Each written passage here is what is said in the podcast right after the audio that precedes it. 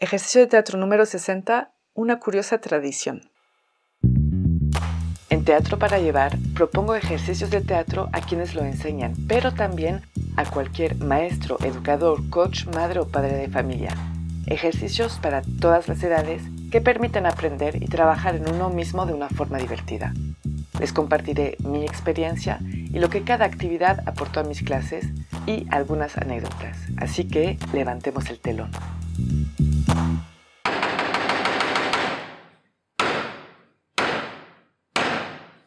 Buenos días.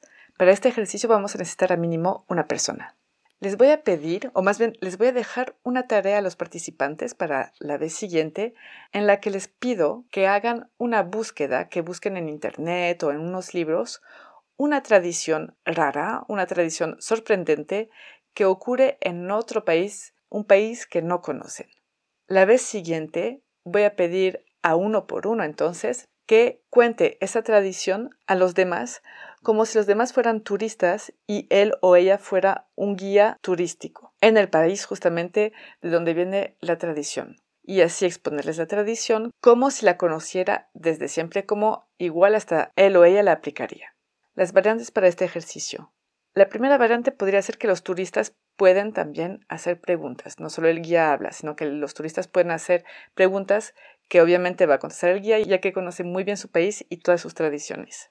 En vez de hacer una búsqueda como tarea, también otra cosa que se puede hacer es que lo inventen en el momento, que lo improvisen. Otra variante todavía sería que en vez de una tradición puede ser algo diferente como una invención, un platillo, una costumbre, un evento específico, etc.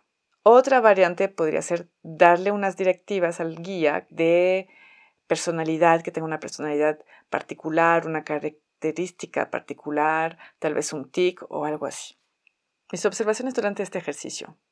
A mí sí me gusta que hagan una búsqueda anticipada, aunque es interesante también el hecho de improvisar en el momento, pero es una forma de que se impliquen más en lo que van a decir, también es una forma de saber un poco qué pasa fuera de donde vivimos, entonces es una forma de conocer un poco más el mundo. Les gusta además porque como es algo raro, lo que tienen que buscar, algo original, entonces les gusta mucho hasta compartirlo. Si no lo hacen naturalmente, pedirles cuáles son las características de un guía, porque de repente sí, al principio empiezan como guía, pero muy rápidamente se concentran más en la tradición, por ejemplo, que tienen que contar y se les olvida que son guías, como por ejemplo mirar a solo una persona cuando está hablando o mirar, no sé, en el piso o el muro. Bueno, un guía tiene que mirar a todos los turistas, ¿no? Y implicarlos todos y también que sea interesante la historia porque finalmente es su trabajo y quieren satisfacerlos. Entonces sí es interesante que se concentre en su forma de hablar, en su forma de contar la historia para que los demás les interese.